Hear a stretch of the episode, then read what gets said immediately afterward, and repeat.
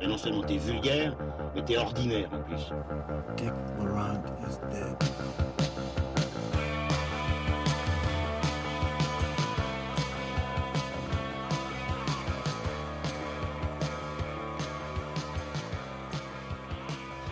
Bonsoir et bienvenue dans Transmission, le 23e numéro de la table ronde cinéphile qui fait le grand écart entre pop culture et cinéma d'auteur.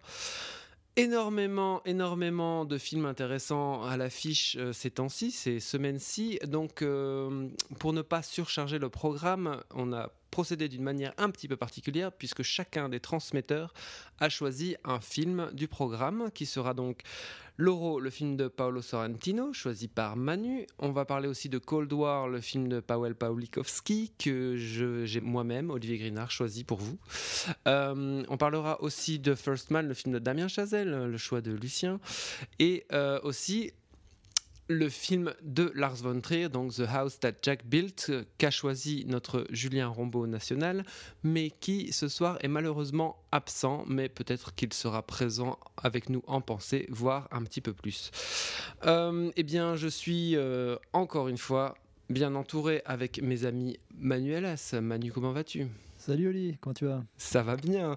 Dis-moi Manu, euh, de, de, combien de mains est-ce que tu as besoin pour compter les, les jeunes femmes attirantes que tu as vues dans le film de Paolo Sorrentino? On compte avec la main uniquement? Tu peux aussi y mettre les orteils si tu veux. Euh, il y a aussi à ma gauche, déjà mort de rire, le petit Lucien Alflans. Lucien, comment vas-tu? Salut Oli et Manu, ça va et vous?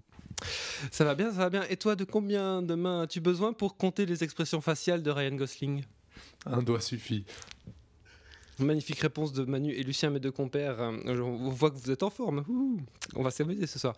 Euh, on va commencer tout de suite par euh, le film qui est sorti le plus euh, proche de nous, donc euh, le film Loro de Paolo Sorrentino.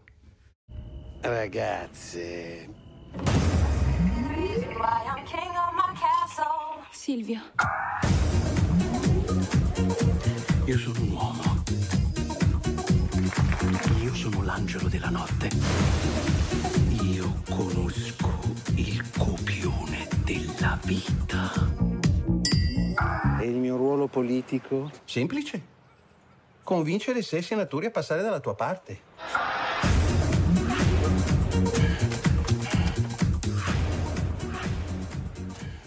Loro ou euh, Silvio et les autres dans sa version française, c'est donc le nouveau film de Paolo Sorrentino, le réalisateur de La Grande Bellezza, de Youth ou encore de la série The Young Pope. Euh, c'est un film qui aborde de front la personnalité de Silvio Berlusconi. Euh, le film est sorti en deux parties en Italie, c'est pour une durée de plus de 4 heures. Il a été ramené à 2h30 pour sa version internationale. Et c'est toujours avec son acteur fétiche Tony Servillo et aussi Riccardo Scamarcio qui, incarne Sergio ou encore Elena Sofia Ricci qui incarne Veronica, la femme du fameux despote italien. Euh, pour la photo, Sorrentino fait de nouveau appel au fidèle Luca Bigazzi qui est sur tous ses films, je crois, depuis euh, même avant encore Il Divo qu'il l'avait révélé sur la scène internationale.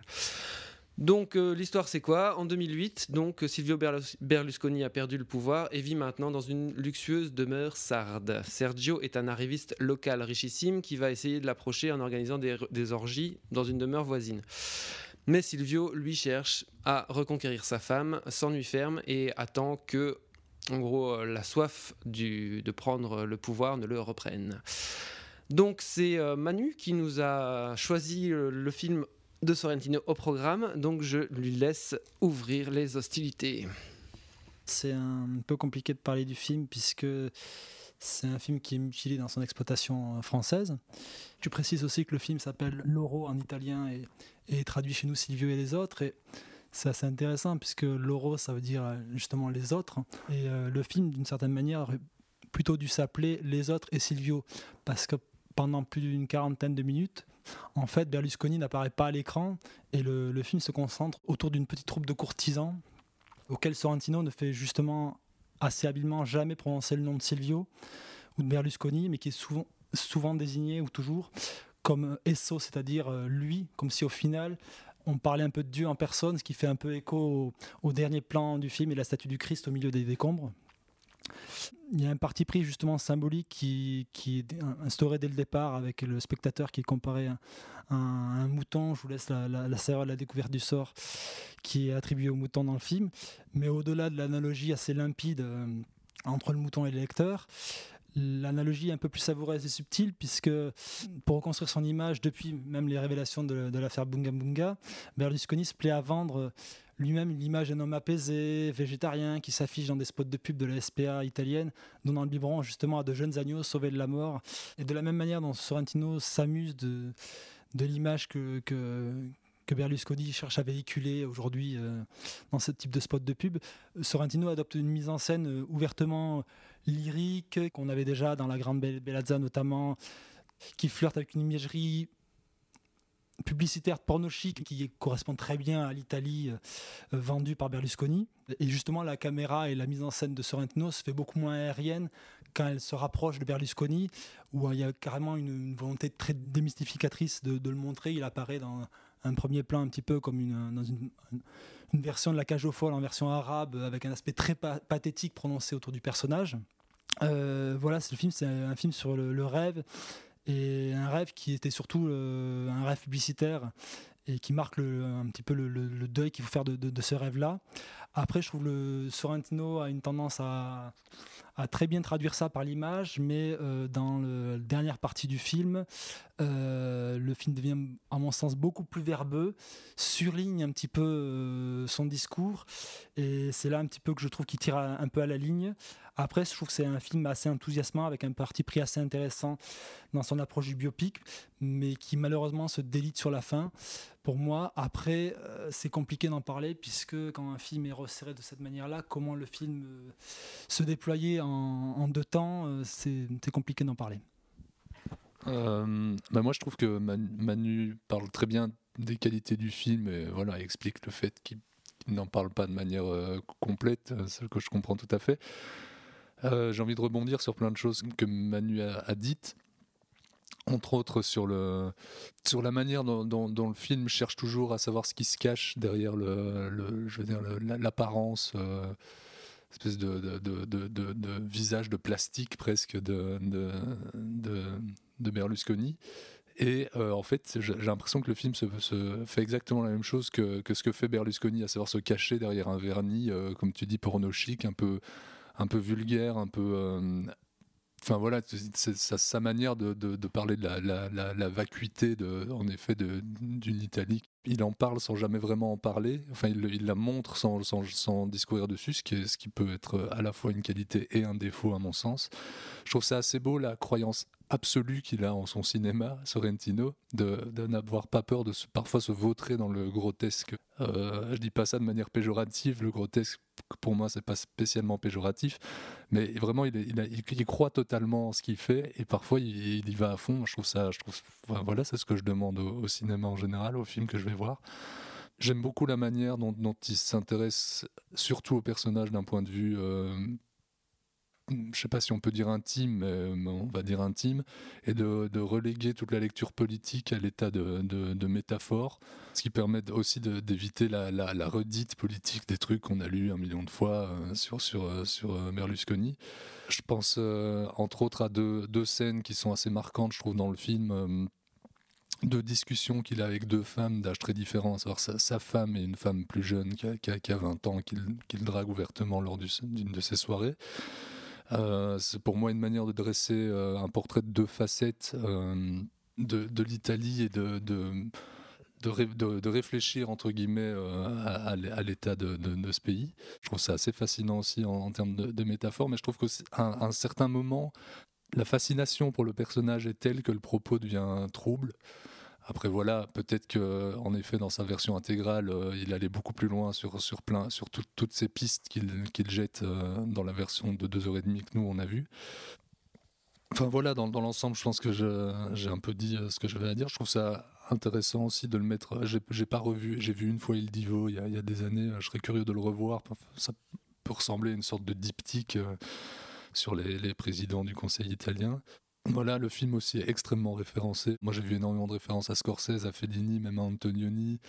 Euh, le film se, calque assez bien sur euh, ce Sodome et Gomorre. ça peut déplaire, moi je trouve ça souvent agréable à ce genre de, de, clin d'œil. Et toi, Oli? Bon, moi, j'ai pas aimé. j'ai énormément de mal à rentrer dans le film euh, par quelques fenêtres que ce soit. Euh, j'ai énormément de mal avec cette longue introduction de 30 minutes où euh, j'ai, du mal à saisir les, enjeux et je vois cette espèce de déballage, de, vulgarité qui en effet fait sens vis-à-vis, comme tu l'as bien dit, de, l'Italie qu'a comment dire, façonné Berlusconi ou en tout cas qu'il aurait aimé façonner de l'image en tout cas qui leur renvoie de, l'Italie. Mais euh, j'ai aucune accroche euh, avec, euh, avec les personnages, aucune accroche émotionnelle, même s'il développe justement dans cette introduction deux personnages qui sont Sergio et la femme de Sergio, qui ont une relation qui a l'air intéressante. Et ensuite, au bout de 30 minutes, donc une fois que le film se concentre vraiment sur le personnage de Silvio Berlusconi, je, perds complètement ces personnages et je trouve que d'une manière générale, le film expose pas mal de, pistes qu'il ne qu'il ne résout, euh, qu'il ne va jamais résoudre en fait. Euh, je trouve que le, voilà, la narration du film est vraiment calamiteuse et je trouve que le, propos du film devient aussi extrêmement confus. J'ai l'impression en tout cas qu'il y a énormément de références à l'histoire et à la politique italienne euh, et j'ai pas ces références et du coup ça, me laisse encore une fois à distance. Euh, en fait, je, la seule chose qui, me maintient pendant le film, c'est le fait que je me dise que c'est un film sur Silvio Berlusconi et qu'en effet le personnage est assez euh, fascinant dans l'absolu.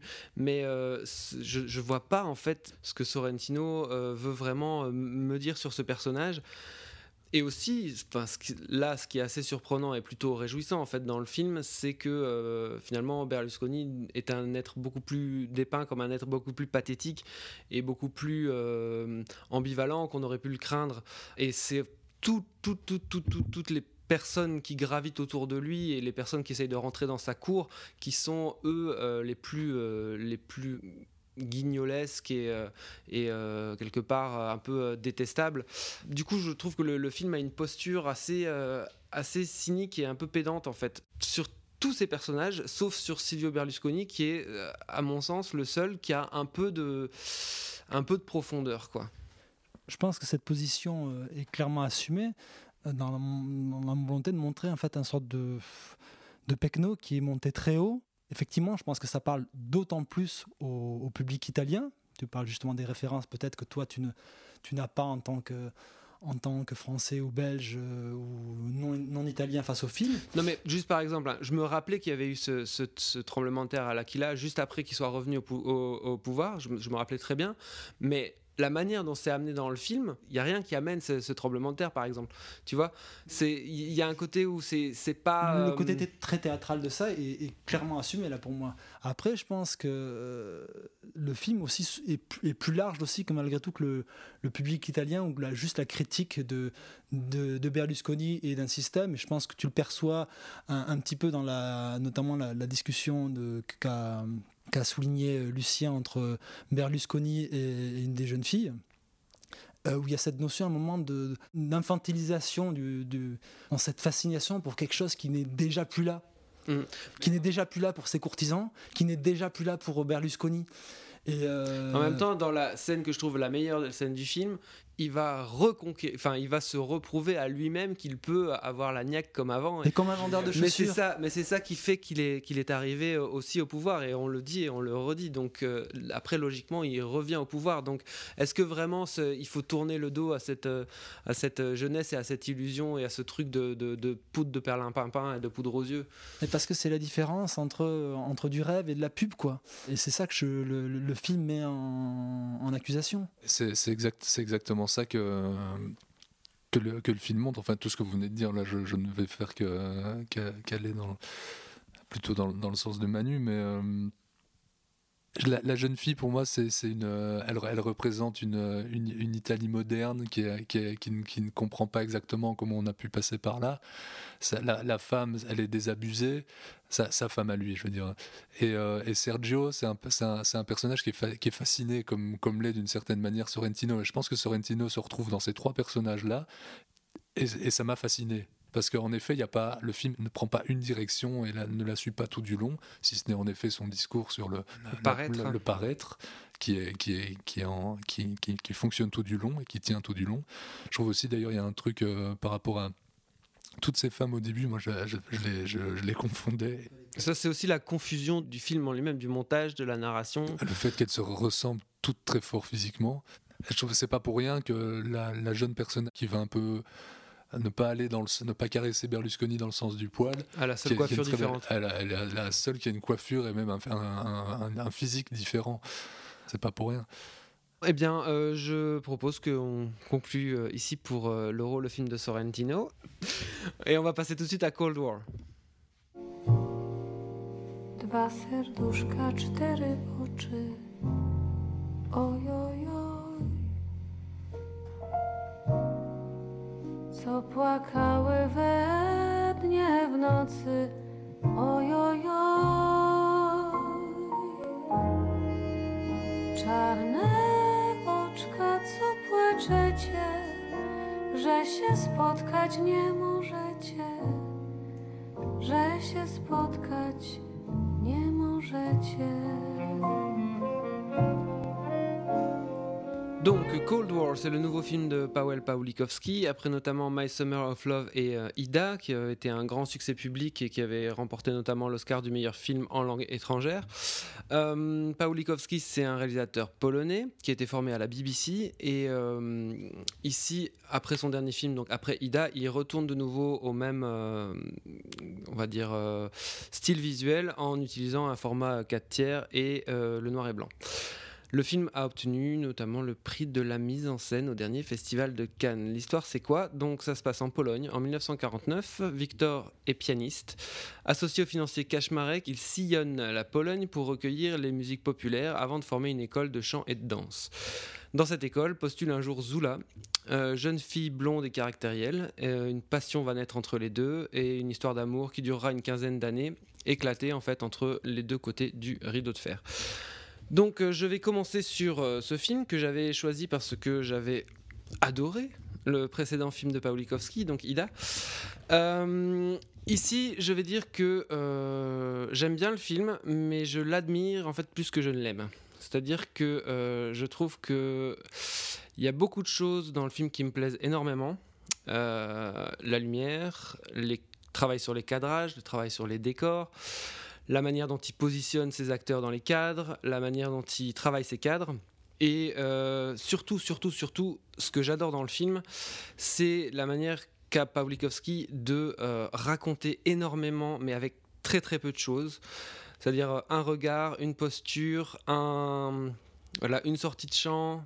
Je pense par exemple au, au premier personnage féminin, donc la première femme de Victor, la manière dont elle sort du récit, c'est raconté d'une manière sublimement simple, je trouve. La manière aussi euh, dont, euh, enfin, il y a un plan très très très très très maîtrisé qui est ce plan où euh, Victor revient chercher Zula après des années elle est devenue une espèce d'icône pop et tu comprends juste en, en une posture en une remarque tout ce qui s'est passé pendant, pendant l'ellipse qui a duré, je sais pas, au moins 6 ans, un truc comme ça. Euh, après, j'adore la manière dont le film se déploie en chanson, la manière dont il raconte grâce à la musique, en fait, grâce à la musique populaire, grâce au changement de cette musique. Euh, Zula va jouer dans un orchestre et l'orchestre va évoluer au fur et à mesure des années. Ça va énormément aussi raconter sur euh, l'écoulement du temps et aussi le, changement, en tout cas, les changements politiques, en tout cas les changements de mentalité du côté est.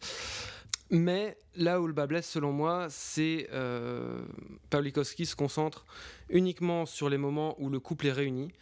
Et il y a beaucoup de moments où ils sont justement euh, pas ensemble. Et euh, c'est un parti pris narratif qui est très fort. Mais en même temps, je trouve que ça dessert le film parce que, euh, pour moi, les personnages en viennent par euh, finir euh, de manquer un peu d'épaisseur. Et donc, du coup, j'ai un déficit émotionnel, en fait, par rapport au film. Euh, et que je trouve, enfin voilà, que j'admire, mais que je regarde comme un, comme un très bel objet, très très très bien exécuté, mais qui finalement échoue à me, à me toucher plus que ce que j'aurais voulu. Quoi. Bah, je pense que Olivier, je souscris à, peu près à 100% de, de ce que tu penses du film. Je m'y retrouve tout à fait dans la dimension très plastique, picturale, la manière de composer les cadres, les entrées, sorties de champ, justement cette manière très elliptique d'avancer au fil des années. Je trouve qu'au final, il passe complètement à côté de l'aspect romanesque de cette histoire. Il échoue vraiment à te laisser percevoir les fondements de cette, euh, de cette histoire d'amour et de comprendre un petit peu la tragédie qui est, celle de leur histoire. J'ai l'impression un petit peu que la dimension picturale, justement, que j'admire, finit par jouer un peu contre le film dans sa manière de faire fonctionner les relations entre les personnages et que l'imagerie finit par euh, contaminer, en fait, édicter le comportement des personnages. Et que c'est en fait ça qui, qui fait qu'en fait, oui, je l'admire parce que je trouve les, les cadres sublimes, les idées, notamment quand, quand elle revient à Paris, quand elle débarque en plein studio, des entrées de chant, plein d'idées, mais qu'en fait, c'est des idées très plastiques, mais qu'en fait, euh, ça donne une raideur au personnage en fait et qui fait qu'au final la fin du film cette dimension Très tragique, ouais. très tragique qui rejoue des codes usités du genre ben, elle est complètement dénuée d'émotion Juste pour faire un petit détour avant de passer la parole à Lucien, je, je dirais que je pense vrai, pas que ce soit la dimension esthétique qui, qui empêche le, le- le surgissement des émotions, mais je pense vraiment que c'est lié à la narration parce que pour le coup, tu avais la même esthétique dans Ida et Ida était un film déchirant. Euh, c'est un film en effet que, hum, que je trouve sublime mais qui ne me- m'émeut jamais. Et euh, en, en prenant des notes, en réfléchissant au film, j'étais plus ému que devant le film lui-même. La première partie pour moi est assez euh, opaque et impénétrable. Je pense que le film est quand même un peu plus émouvant euh, à partir du moment où, euh, on pourrait dire, à partir du moment où les chants traditionnels laissent place au jazz, ça devient un peu plus fiévreux, un peu plus. C'est peut-être juste le côté euh, romantique, bohème du Paris de l'époque et le traitement qu'il en fait qui rend le truc un peu plus, un peu plus gracieux et émouvant. Je trouve que c'est quand même un, tour de force d'arriver à certains moments à faire euh, affleurer, même si c'est jamais totalement émouvant, à, faire affleurer des- des sentiments dans une telle épure. Les ellipses sont pas toujours bien gérées, mais en même temps, je trouve que ça, ça apporte un côté vertigineux à cette histoire d'amour qui, qui, pour le coup, avec le recul, en sortant de la séance et en y réfléchissant, je l'ai, je l'ai trouvé très émouvante. Euh, Il y a un côté un peu portrait post-it d'un, amour absolu comme ça, que, que- qui, est, une belle idée aussi, je trouve. Et puis, euh, et puis quand même une, une- réflexion qui est, simple mais qui est, qui est belle, c'est comment s'aimer dans un, dans un système euh, sociétal qui prône la, qui prône la, servitude. C'est un- film qui est, qui est respectable et, fascinant pendant et qui est bouleversant après, je pense. Après, j'ai- quand même du mal à, à penser qu'un film puisse être boule- plus bouleversant après que pendant sa séance. Faut pas essayer d'ellipser, à mon avis, un, des, un des manquements du film. Quoi. Ce moment où justement va se passer la séparation entre les deux amants, tu comprends pas trop vra- vraiment pourquoi elle reste. C'est- très peu compréhensible. Et là, pour le coup, on n'est pas encore dans l'ellipse. Au final, après, ça, de- ça devient pour moi un peu limite scolaire ou caricatural dans la manière après de brosser le, Paris de l'époque et le bloc soviétique de, l'autre. C'est- vraiment. Le, film a eu le prix de la mise en scène à Cannes. Je pense c'est vraiment un film de mise en scène et c'est aussi un film qui est, qui est très opaque et théorique. Mais moi, je le trouve pas opaque, en fait, ce film. Je le trouve limpide. J'ai jamais aucun doute sur ce que le film me raconte. Je le trouve extrêmement bien, euh, bien dirigé, en fait. Euh, mais dans enfin, c'est marrant parce qu'on dit aussi euh, directeur d'acteur ou. Enfin bon, bref. Mais je le trouve extrêmement. voilà clair en fait dans son déroulement. Je, trouve que avec très très peu de moyens, il te, il te fait passer énormément, énormément, énormément de choses. Sauf, c'est vrai, sur, ce, sur ce- cette, cette, euh, le principal qui est le, le- le- le- on va dire la, la densité ou la quantité d'amour euh, qu'il y aurait entre, entre ces, deux- ces deux personnages-là. Mais par exemple, le fait qu'elles ne, ne partent pas, moi je, je le comprends très bien quand je vois le film et ça, et ça me pose aucun problème. Quand je, quand je parle d'opacité, je parle pas de- d'opacité sur, euh, sur le propos du film, hein, mais dans sa, dans, son, dans sa narration, dans son histoire. Non, moi c'est ce que je je te dis justement, dans sa narration, je le trouve limpide le film, vraiment limpide quoi. Je veux dire, tout coule de source en fait, je trouve, dans, dans ce film. Et euh, là-dessus, je trouve qu'il y a une très très grande maîtrise, quoi. Mais une maîtrise qui se fait au détriment des émotions, ce que quand même j'attends au cinéma. Tu viens là quand même pour partager cette histoire-là, et elle t'est jamais donnée à partager uniquement par euh, une certaine connaissance que tu peux avoir du cinéma, de référence, de la manière, voilà, d'admirer comment il va amener tel, élément, euh, telle entrée de chant, tel positionnement par rapport au cadre, de ce que ça va dire, de la fonction sociale de l'un ou de l'autre, etc. Mais c'est un, peu un, petit film euh, d'érudit mais qui, au final, je trouve, ben, peine à faire venir le public à lui. Mais sur le déficit d'émotion, encore une fois, je suis complètement d'accord avec vous. Mais par contre, sur le fait que c'est un film euh, entre guillemets qui serait réservé à une élite euh, ou à, on va dire, euh, à une, gauche bien pensante lettrée, ça, je suis absolument pas d'accord. Je pense que c'est un film qui peut parler et qui peut être compris par vraiment par tout le monde et, je trouve que c'est un film au contraire très accessible et, qui, qui a ce look Il était Qui a ce look un que, peu, pour, euh, que pour moi, j'étais la moyenne d'âge, entre guillemets, était 30 ans au-dessus de la mienne. Non, mais le, le- par exemple, le, le- donc le film qu'il a fait, qu'il a fait avant, euh, c'était exactement le, le même, euh, le même euh, type de narration, et c'était un, un succès, un grand succès Oui, populaire. quoi. l'émotion y était. C'était pas du tout le même, le même type de construction dans dans Aïda. Oui, tu retrouves des similitudes plastiques, etc. Mais il n'y avait, pas- il y avait pas cette problématique. Mais en tout cas, moi, je, je- franchement, je, je le dis et je le répète, et j'en suis persuadé que c'est un film éminemment accessible. bon, très bien. Avant qu'on s'engueule, on va passer à First Man, le film de Damien Chazelle. Here we go. Six, five, four, three, two. You're down here and you look up and you don't think about it too much, but space exploration changes your perception. And it allows us to see things that we should have seen a long time ago. We have serious problems. We've got this under control. You're a bunch of boys. You don't have anything under control.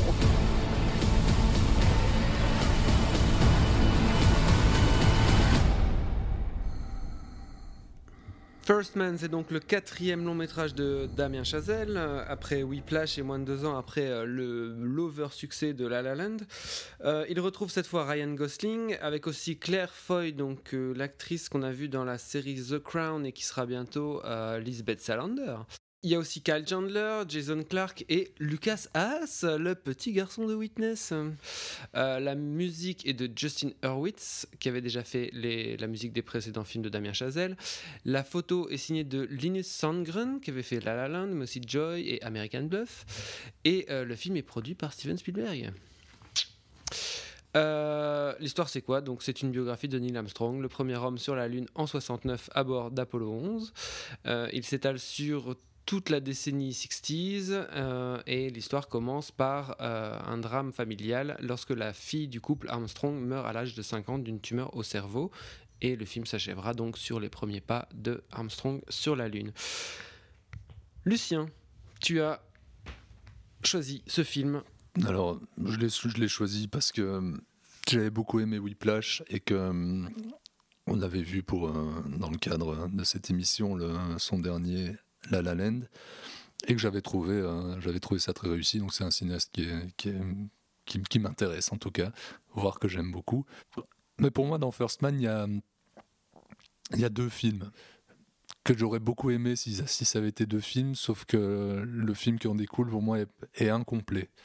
Il y a un film qui est presque expérimental, sensoriel, euh, qui voudrait mettre à, mal le spectateur, qui ferait vraiment euh, ressentir la, difficulté euh, d'une pareille épopée. Le, deuxième film fait un peu pareil, mais il faudrait rentrer dans l'esprit de, de Neil Armstrong. Euh, c'est un film plus, euh, plus intime, une, fuite vers le haut pour accomplir un deuil, ce qui est, assez malin de la part de, Chazelle, parce que ça, ces deux voix, je vais dire, de ce même film euh, rejoignent tout à fait la, la, la thématique de tous ces films, qui est un peu le... La fuite dans le professionnel, un peu. Ouais, c'est ça, le, le dépassement de soi-même, le sacrifice par rapport au rêve, enfin un peu tout, tout ça qui est assez lié et qui permet même, ici, dans, dans, dans, ce cas, dans le cas de ce film-ci, euh, une réflexion sur le coût humain d'une pareille, euh, d'une pareille épopée et du- d'une certaine manière du rêve d'une d'une nation. C'est deux très beaux films, mais je trouve qu'à aucun moment ils, ils marchent ensemble, ils fonctionnent ensemble, donc, donc je trouve l'ensemble un peu déceptif et, euh, et incomplet. Je trouve que c'est une belle prise de risque de faire un film qui soit rude et exigeant sur un personnage euh, qui est froid parce que sur le papier ça vend pas du rêve et que et qu'il le- tente quand même. Et je trouve qu'il quand même qu'il réussit de très belles choses. J'aime beaucoup le côté euh, low-fi du, du film le côté effets spéciaux à l'ancienne qui rendent le côté sensoriel vraiment assez fort et, désagréable même par instant. On est, on est au plus près de la difficulté de, l'entreprise. Mais voilà je trouve le, je trouve le mélange des deux films très écrit et pas, et pas toujours euh, pas toujours fonctionnel. Je trouve que euh, Gosling dans ce film-là m'a fait penser euh, à John Wayne. Je trouve qu'il a, oui, c'est bizarre, mais je me suis dit plusieurs fois dans le film, je trouve qu'il a une manière d'interpréter ce personnage comme, comme j'aurais imaginé John Wayne le faire, dans une intériorité euh, la plus absolue. C'est pas un acteur que j'ai toujours aimé, je peux le trouver très bien parfois. Là, il est, il est parfaitement casté. Quoi. Ok, tu veux enchaîner Manu ou, euh, ou j'y vais? Je suis d'accord avec toi, Lucien, sur la- le fait qu'il y a un petit peu deux films en l'un. Je trouve qu'il y a notamment un côté assez intéressant d'aborder ce genre du, du biopic avec une relative absence d'a- d'aspect géographique. Et surtout la manière dont il met en lumière le caractère profondément tragique de cette course aux étoiles et, plus particulièrement de celle vers la Lune avec un bilan humain très lourd. C'est dès le début avec la fille d'Armstrong, comme tu l'as rappelé, jusqu'au nombreux décès des collègues d'Armstrong. C'est vraiment un film qui est habité par la tragédie, qui rappelle le caractère vraiment très chaotique aussi de cette conquête. Avec, tu as vraiment l'impression qu'ils sont dans des boîtes à sardines, euh, prêtes à exploser à chaque expérimentation. Ce côté très fébrile et assez beau. Il y a notamment une très belle scène, je trouve, de, de, confrontation avec les, les dirigeants de la NASA et Claire Foy à un moment du, du film qui leur rappelle à quel point non, ils ne maîtrisent rien, quoi. Je trouve que c'est aussi un, un film qui épouse bien, tu l'as dit, les, les questionnements de Chazelle sur ses, sur ses précédents films, cette notion que tu as rappelé de sacrifice, d'accomplissement. Il y a justement, je trouve, quelque chose de très beau dans, First Man, dans, cette notion d'héroïsme qui est bâtie sur des fêlures personnelles, sur une tragédie humaine, qui va vraiment à, contre-courant de l'image de l'héroïsme qui est souvent véhiculée actuellement au cinéma. Et on comprend aussi, je trouve, euh, pourquoi le film était un, temps destiné à Clint Eastwood. Tant il recoupe beaucoup de, de thématiques euh, de d'Eastwood sur la notion d'héroïsme. Après, un des points négatifs, et pas des moindres, ça vient principalement pour moi de l'interprétation de Gosling, que je trouve beaucoup trop monolithique. Et j'ai beaucoup de mal à cerner une quelconque profondeur de jeu quand il s'agit de s'aventurer dans l'introspection, comme du doute ou qu'est-ce qui serait de l'ordre du questionnement intérieur. Je le trouve, pour résumer, beaucoup plus à l'aise dans le registre de la comédie que dans la tragédie. Et même si, tu vois, il est censé interpréter quelqu'un qui est euh, connu pour avoir eu une personnalité très renfermée, ben moi j'ai plutôt l'impression de voir quand même tout le temps Gosling et jamais Armstrong dans ce film-là et ça me pose problème. Après, heureusement, je trouve ce, ce manque d'émotion, il est contrebalancé, comme je le disais, par, par notamment Claire Foy, qui porte littéralement, je trouve, toute l'émotion du film sur ses épaules, avec notamment une très très belle scène de confrontation entre elle et Gosling juste avant son départ sur la Lune, qui personnellement, moi, m'a mis larmes aux yeux. Lucien, tu voulais rajouter quelque chose? Euh, oui, non, juste parce que je me rends compte en, en écoutant parler Manu que j'ai peut-être pas été tout à fait clair. J'aime bien le film, je, et je le trouve en effet très émouvant, etc. Je trouve juste dommage que, le film soit un peu euh, splitté en, deux parties qui, se passent la balle sans vraiment se mélanger. Ouais, j'ai pas eu ce problème de deux films euh, qui se passent la balle sans vraiment se mélanger, comme tu le dis si bien. Euh, non, moi vraiment, j'ai trouvé que j'ai j'ai vraiment bien aimé, enfin même beaucoup aimé le film. Euh, j'ai pas eu de problème non plus avec l'interprétation de Ryan Gosling. Je trouve le film très immersif. L'aspect, en effet, euh, conquête spatiale dans une boîte de conserve, euh, où on est vraiment au, plus proche de l'aspect un peu euh, calamiteux, un peu, fragile en fait, fragile de ces, types qui partent dans l'espace. Les morts successives des euh, camarades de, de Ryan Gosling. Enfin, quoique camarade pour ce film est un mot vachement mal choisi, mais bon, voilà. Après, vous avez dit énormément de choses qui sont, qui sont pertinentes et qui, sur lesquelles je souscris. Euh, je trouve notamment aussi que la photo du film est absolument magnifique. Enfin, les tons sont dé- désaturés. Euh, on est on est très très fort sur des gros plans parce que on est, il y a ce parti pris d'être euh, d'être au plus proche de l'homme et au plus proche de ce qu'il va ressentir. Et- justement, cet aspect tournage en, so- en 70 mm, euh, cette, cette esthétique qui pourrait être juste une esthétique de reconstitution d'époque, Mais la reconstitution n'intéresse pas du tout Chazelle. hein. elle, elle- elle est là pour appuyer euh, quelque chose de vraiment très sensitif par rapport au, au- ce qui se passe autour des personnages. et, euh, Mais oui, complètement. anxiogène.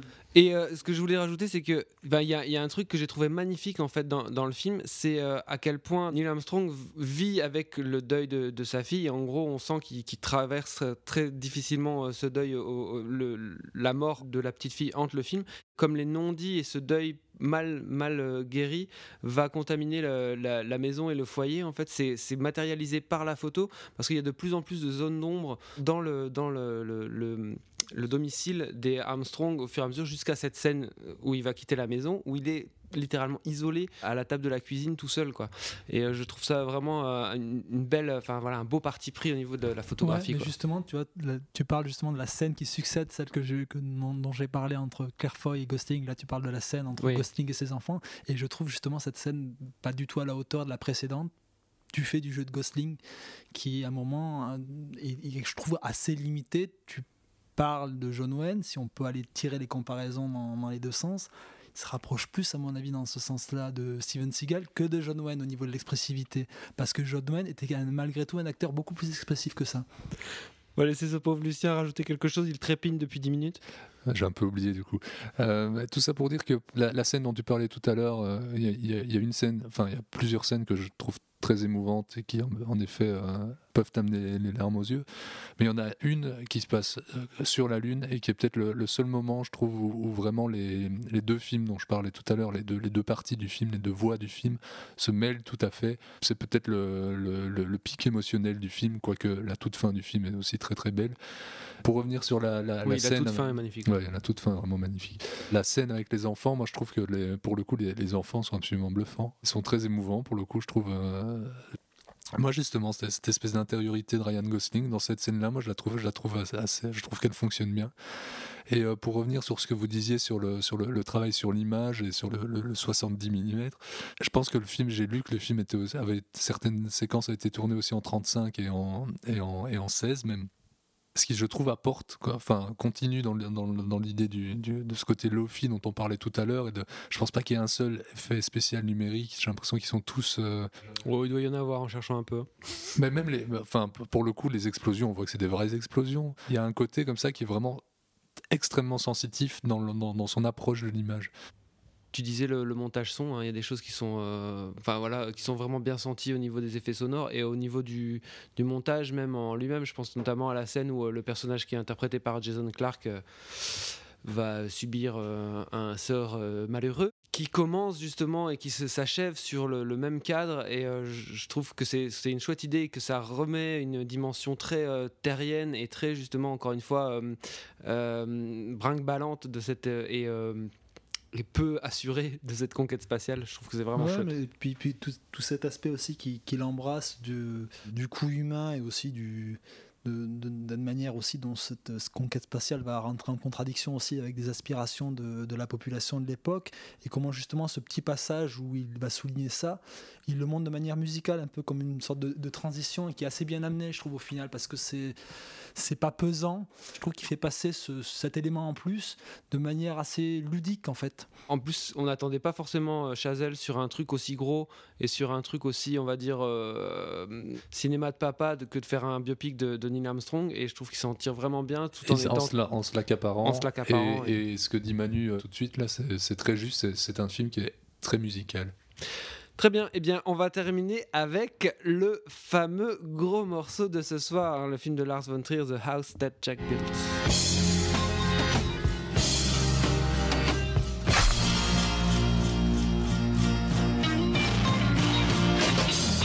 If you feel like screaming, I definitely think that you should. Nobody wants to help!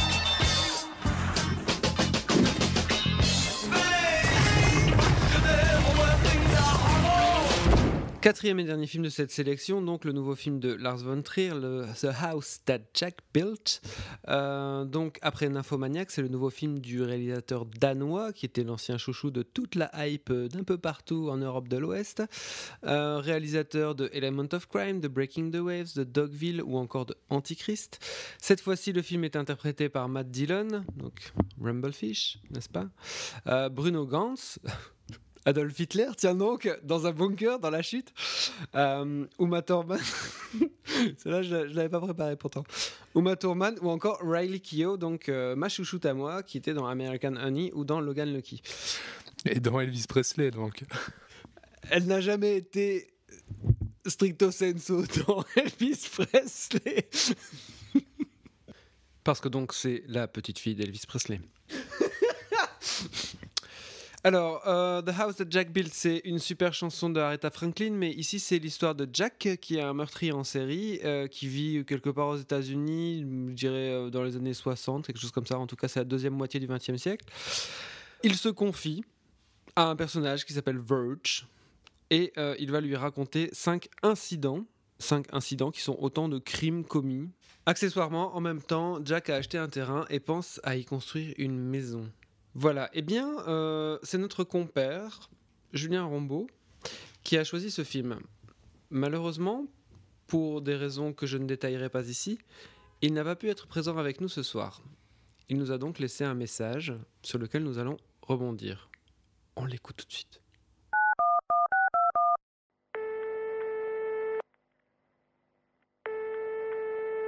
Alors, bah, salut les gars, euh, désolé de ne pas pouvoir être euh, des vôtres aujourd'hui, j'ai un petit peu fait l'idiot avec mon agenda. Bref, je vous laisse ce petit message pour vous parler de, du film de Van Trier que j'ai beaucoup aimé pour ma part. Donc, euh, ce que je pense en voyant ce film, c'est que c'est un cinéaste qu'on peut, voilà, c'est un cinéaste qui bouscule. Donc, on peut l'adorer, on peut le détester, on peut, on peut, on peut s'emmerder ou s'amuser, mais en tout cas, je crois que c'est quelqu'un qui, qui pose des questions sur le cinéma. Alors je suis évidemment bien conscient qu'éthiquement, dans ce qu'il raconte et dans son propos, il y a des problèmes et que tout n'est pas défendable, euh, qui flirte avec les limites, mais je trouve que c'est important parce que c'est un cinéaste qui ose explorer la, noirceur et les névroses de ses personnages, et donc du monde, mais aussi les siennes, donc celles de, celles de Ventry. Euh, et ensuite, on, a, beau euh, réfléchir sur les limites de la morale sur, dans, en voyant ce film, quand je l'écoute en interview, quand je le lis, euh, bon bien sûr ce n'est pas le film, mais moi je, vois quelqu'un de très humaniste, qui est un peu névrosé, ça c'est sûr, mais c'est quelqu'un qui attaque le cinéma, qui veut créer des films différents, des films qu'on n'ose pas filmer et qu'on n'ose pas faire. Je trouve ça assez précieux. Alors s'ils font évaseux, je dis que je préfère voir des films qui dérangent plutôt que des films lisses et un peu sages. Alors j'ai moins aimé la fin du film et son côté... Euh, un peu pseudo-philosophique qui, qui mélange euh, Dante, Delacroix, l'enfer kitsch, etc. Mais pour les cinq incidents du, du film, donc les, les, cinq scènes importantes, disons, euh, elles m'emportent vraiment, elles me font rire, elles me dégoûtent, elles me surprennent tout le temps. Je trouve que Matt Dillon est incroyable et d'une façon générale, je trouve que les acteurs, euh, en passant par Lars von Trier, sont toujours assez exceptionnels et dépasse toujours quelque chose d'eux-mêmes. Et Matt Dillon, j'ai vraiment eu envie de le voir euh, plus souvent. Je, trouve qu'il est sous-exploité dans, dans, le cinéma de ces dernières années. Un petit mot euh, sur son rapport aux femmes, parce que bon, il est beaucoup attaqué sur sa misogynie, etc. Euh, je, me suis dit quand même, et je suis pas le premier à le dire, mais qu'il avait donné des rôles assez exceptionnels à certaines femmes, à certaines actrices, que ce soit dans Dogville, Mélancolia, Breaking the Waves, Nymphomaniac, etc. Et deuxièmement, par rapport à la misogynie, je trouve que le personnage de Jack euh, n'est pas du tout mieux loti, c'est-à-dire que s'il a a priori l'air moins idiot que les rôles féminins, il n'échappe pas lui-même au comportement stupide. Et je suis, persuadé que Ventrir ne le protège pas. Je crois que Jack est un tueur, mais un tueur maladroit, c'est un pied nickelé. Et j'ai l'impression que c'est pas que Ventrir soit misogyne, c'est plutôt qu'il ne sauve personne parce que c'est une farce euh, morbide et désabusée. Je termine en disant que euh, c'est une tragédie comique, une farce tragique et carnavalesque. Et je trouve que ça fait du bien de voir un film grotesque et que ça fait du bien aujourd'hui à l'heure du consensus qui parfois frappe le cinéma.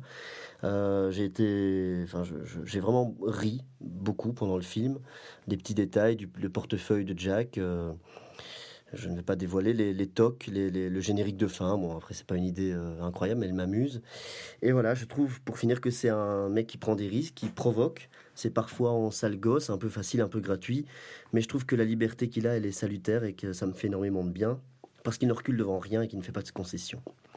Alors, c'est un film trop long et imparfait, c'est pas un chef-d'œuvre, mais pour son humour et sa radicalité, je dis que c'est un grand film. C'est un film malade et cabossé, mais un film qui fait du bien au cinéma. Et en tout cas, moi, il m'a fait beaucoup de bien. Voilà. Bonne émission, soyez bons et réagissez. Bisous, bisous. Bon, vu que la parole était à la défense, on va passer à l'accusation.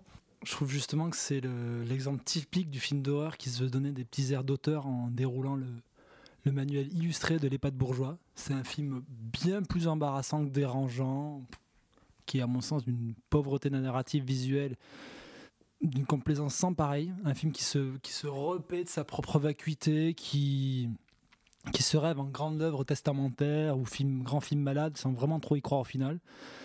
Mais ce qui n'est pas très étonnant de la part d'un réalisateur qui, depuis près de 20 ans, s'est construit dans la posture, l'imposture et un grand, grand fort de, publicité autour du concept de ses films, plus que des films en lui-même. Que ce soit du décor brechtien de Dogville, du dogme ou l'automavision. Je ne sais pas si vous vous souvenez, c'était ce, superbe procédé inventé pour The Director où la caméra était limitée dans ses angles et positions euh, par un ordinateur pour limiter le champ d'action d'un réalisateur pour juste montrer au-delà du, vernis expérimental le degré de foutage de gueule dans lequel a abouti le cinéma de Lars à mon sens. Euh, moi surtout c'est ce film-là, c'est surtout le film d'un réalisateur complètement à bout de souffle, à bout de course, qui a plus grand-chose à dire. ici et là, les petites saillies attendues sur les camps d'extermination, Hitler, mais qui pour moi est juste là pour donner un peu au film un caractère sulfureux qui ne l'a pas. Tu parles du caractère euh, qu'on pourrait apposer de, misogyne au, film, euh, Julien, mais euh, c'est complètement désamorcé encore une fois trois quarts du récit. Je trouve que c'est pas juste des personnages qui sont misogynes, c'est juste des personnages qui sont juste sous-écrits, avec une caractérisation extrêmement pauvre. Euh, parce que derrière tout cet aspect hyper provoque, choc, sulfureux, c'est pour moi un film juste où Lars von Trier étire chaque scène jusqu'à non pas c'est pas jusqu'à la nausée, mais jusqu'à l'ennui. Et ça pendant plus de 2h30 avec quasiment zéro idée visuelle. J'ose même pas parler de l'épilogue euh, sous terre où là j'avais juste envie de crier euh, Jean Rollin revient, ils sont, ils sont devenus fous. Tintin, à mon sens, l'aventure est complètement dénué de vision et semble dans quelque chose qui ressemblerait à, à du UV Ball qui se prendrait pour Bergman, quoi. Les deux partageant un goût immodéré pour la provoque à deux balles et les chambres à gaz. là, tu parles pas de Bergman. Hein. non, non, je parle de, du V-Ball et de, de Ventrir. J'ai l'impression que ça n'existe que pour de la pour de la provoque, mais en fait, je trouve ça jamais ça dérangeant. Je trouve ça juste ennuyé. 2h30 d'ennui. Alors, dans l'ensemble, je, je, il y a des films de Lars von Trier que j'aime bien, mais je vais, bon voilà, tu veux être l'avocat du diable? Bah, non, parce qu'en fait, c'est exactement ça que, cherche Von Trier, en fait, je crois, en faisant ce genre de film. J'ai vu une interview de Matt Dillon qui disait qu'il il avait accepté le rôle parce que dans l'état de sa carrière euh, actuelle, il pouvait pas faire autrement. Donc il avait accepté un peu, puis en se disant, pour un acteur, je pense que tourner avec Lars von Trier, c'est intéressant. Donc il, il, accepte le rôle, il tourne le film, il veut pas voir le film. Il refusait euh, systématiquement de voir le film. Il a passé plusieurs euh, avant-premières où il était invité à ne pas voir le film. Puis un jour, euh, Lars von Trier lui a dit Viens, on va, on va regarder le film à deux. Il est un peu obligé, donc Matt Dillon dit OK. Il regarde le film à deux et à la fin, donc c'est tout ça, c'est Matt Dillon qui le raconte. Lars von Trier demande à Matt Dillon ce qu'il a pensé du film et Matt Dillon lui répond qu'il a trouvé ça plutôt pas mal. Et la réponse de Lars von Trier, c'est ma merde, c'est que je l'ai foiré. Et je pense que ça résume absolument tout. Je pense que Lars von Trier, c'est un mec qui, qui, aimerait être, être haï.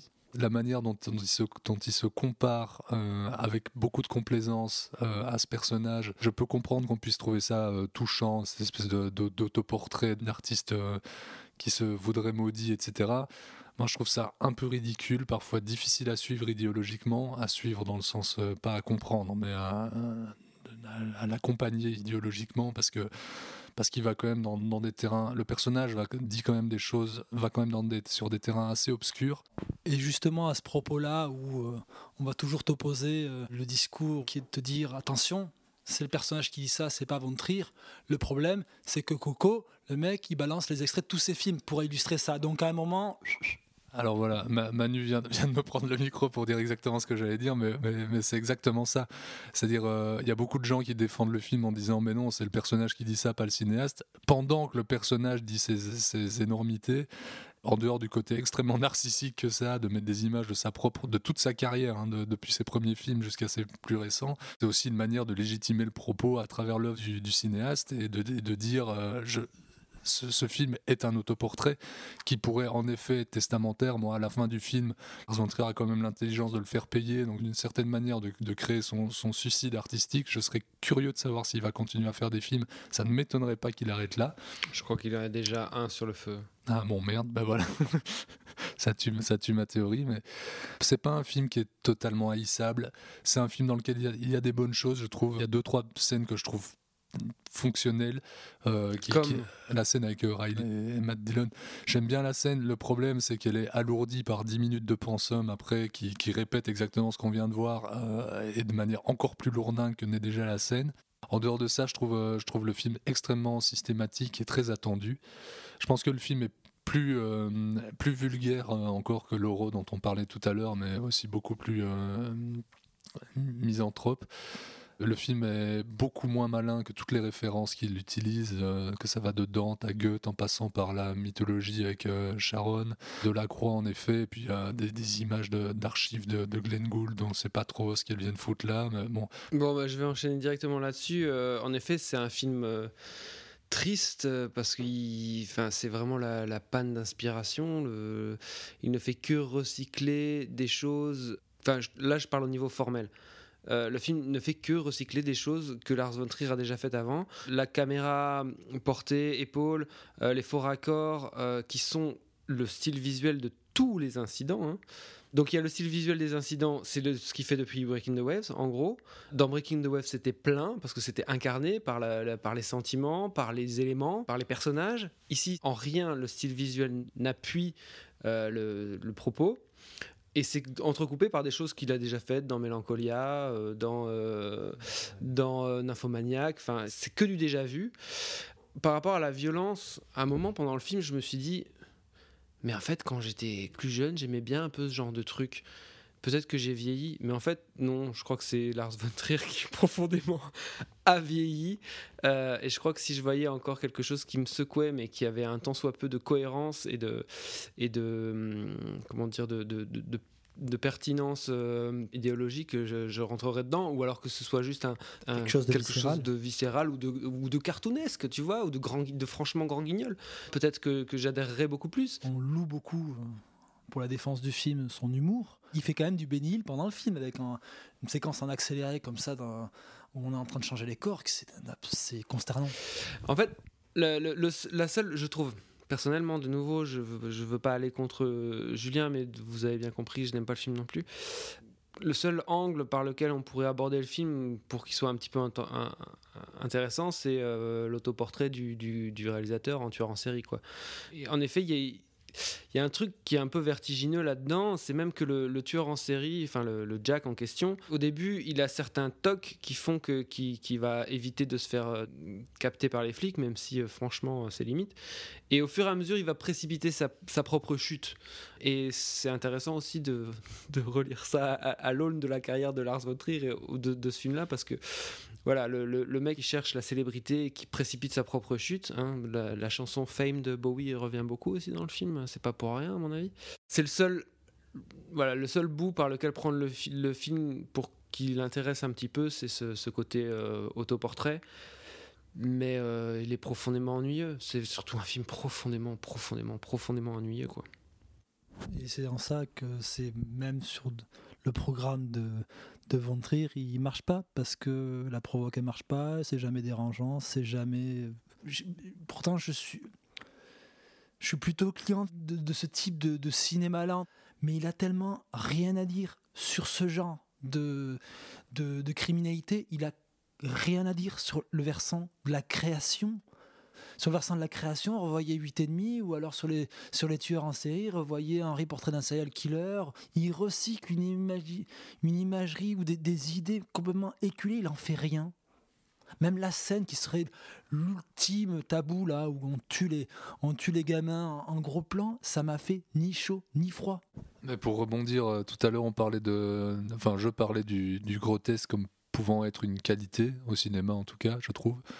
Euh, là, c'est là, c'est vrai que c'est même. On parle énormément de farce, etc. en parlant du film. Euh, je pense pas que le film soit grotesque. Il est plus souvent ridicule que, que réellement grotesque, comme peut-être il aimerait être. Bah, euh, ça, nous a, ça nous a pompé de parler de ce film. Je, sens une, une ambiance lourde et, euh, désespérée euh, autour de cette table ronde. Après ce costard pour le film de Lars von Trier, nous passons maintenant au conseil. Manu, qu'as-tu dans ta besace?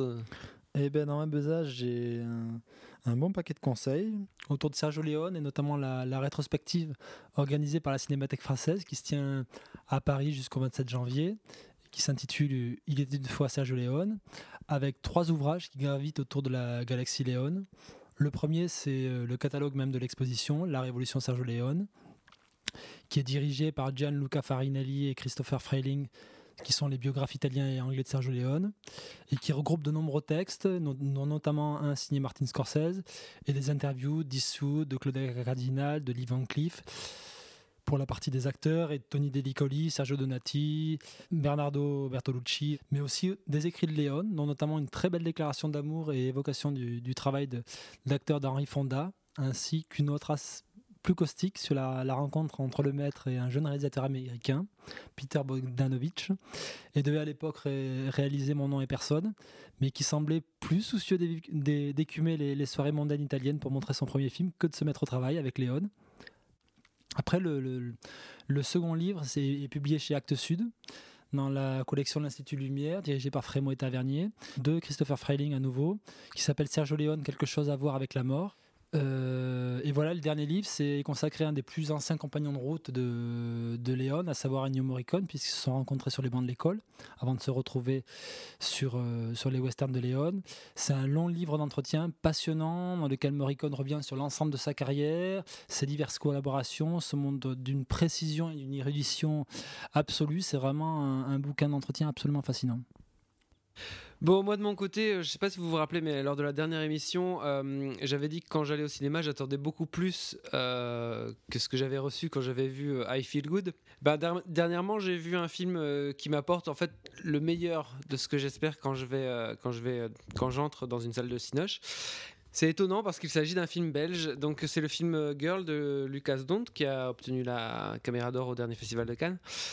Et euh, donc c'est un premier film, c'est l'histoire de Lara qui est incarnée par euh, Victor Polster, qui veut devenir une danseuse ballerine et qui euh, en même temps veut devenir physiquement une fille parce qu'elle commence un traitement hormonal et que, comme la formule éculée le dit, elle est née dans un corps de garçon.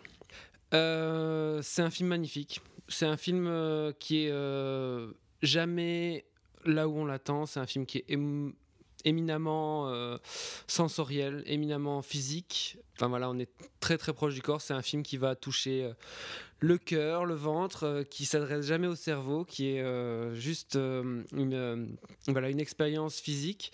Le travail sur le son, notamment dans les, dans les scènes de danse, est absolument rema- remarquable. On l'a dit, ça a été dit beaucoup de fois, mais le, le tra- le travail d'interprétation est également remarquable. Il y a notamment le personnage du père qui est incarné par Harry Wartalter, qui, qui a une relation magnifique euh, avec sa fille, qui m'a tiré des, larmes aux yeux à plusieurs reprises. Euh, ce qu'il y a de plus beau dans le film, c'est qu'un peu euh, à l'instar de Call Me By Your Name plus tôt cette année, c'est un film dans lequel le, côté transgenre ou le côté sexuel, changement de sexe, n'est absolument pas traité comme un problème. En fait, c'est pas du tout un problème pour aucun des personnages du film.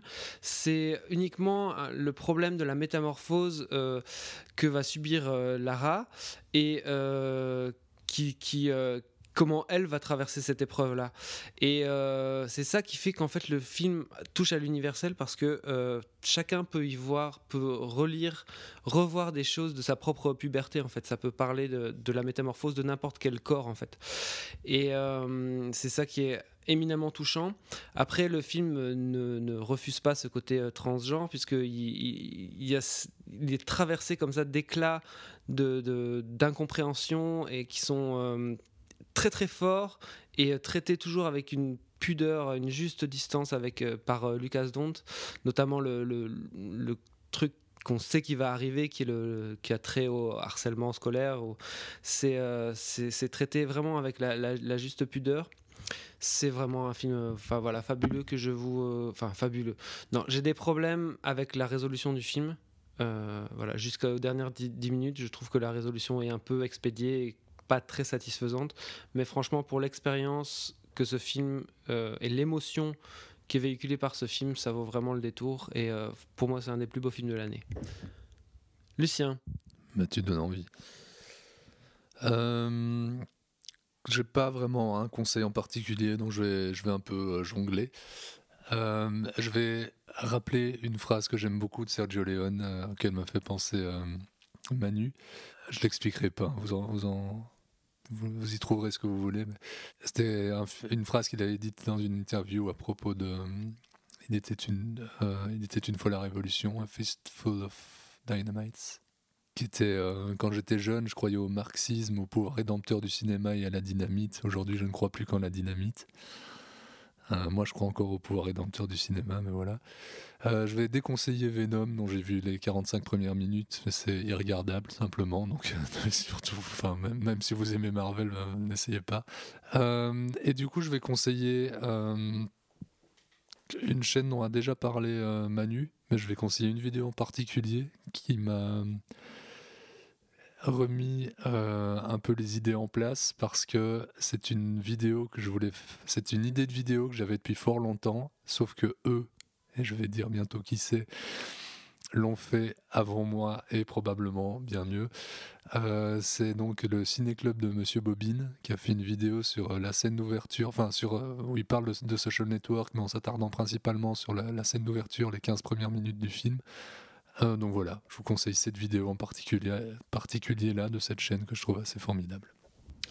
Formidable donc. Formidable. Formidable. Hommage à Philippe Gildas ce soir. Euh, euh, Lucien, merci beaucoup pour ces conseils, merci beaucoup pour cette émission. Désolé, Julien, que tu n'aies pas pu être des nôtres. on espère que vous avez passé un bon moment à nous écouter. lâche ton comment et, et à la fois prochaine.